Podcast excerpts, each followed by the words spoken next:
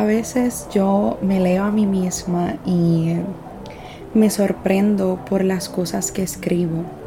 Y en el 2019 estaba reflexionando sobre esta frase y la frase dice así, las cosas buenas nunca vienen desde nuestra zona de comodidad. Y miren lo que yo escribí, dímelo a mí, creo que hace ocho años llevo haciendo esto y viviendo así, saliendo de mi zona de comodidad y buscando formas de continuar haciéndolo.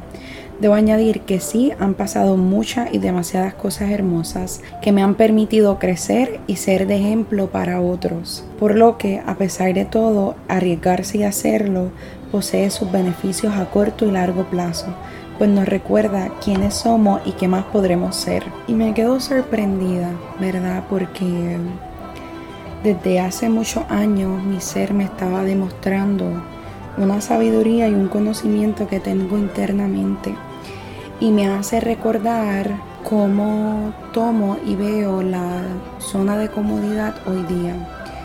Y a eso quiero invitarte, a que verifiques de qué forma has estado en tu zona de comodidad por mucho tiempo o no, o no te has permitido estar en, en tu zona de comodidad en algún momento y te invites al opuesto, es decir, si has estado mucho en tu zona de comodidad, te invito a que salgas de esa zona de comodidad.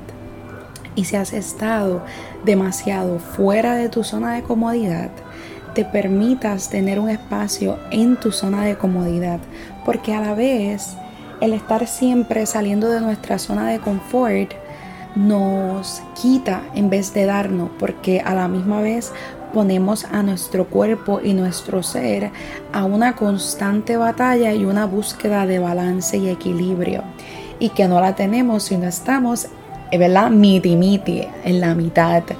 Y a eso te invito, a que intentes también balancear tu zona de comodidad, porque aunque escribí, eh, estarlo viviendo, uno, uno lo vive, uno acepta todo lo hermoso que ha traído, pero a la misma vez también es importante detenernos, regalarnos un descanso y poder continuar. Así que regálate eso para que puedas tener más información sobre lo que eres y lo que puedes llegar a ser. Que estés bien.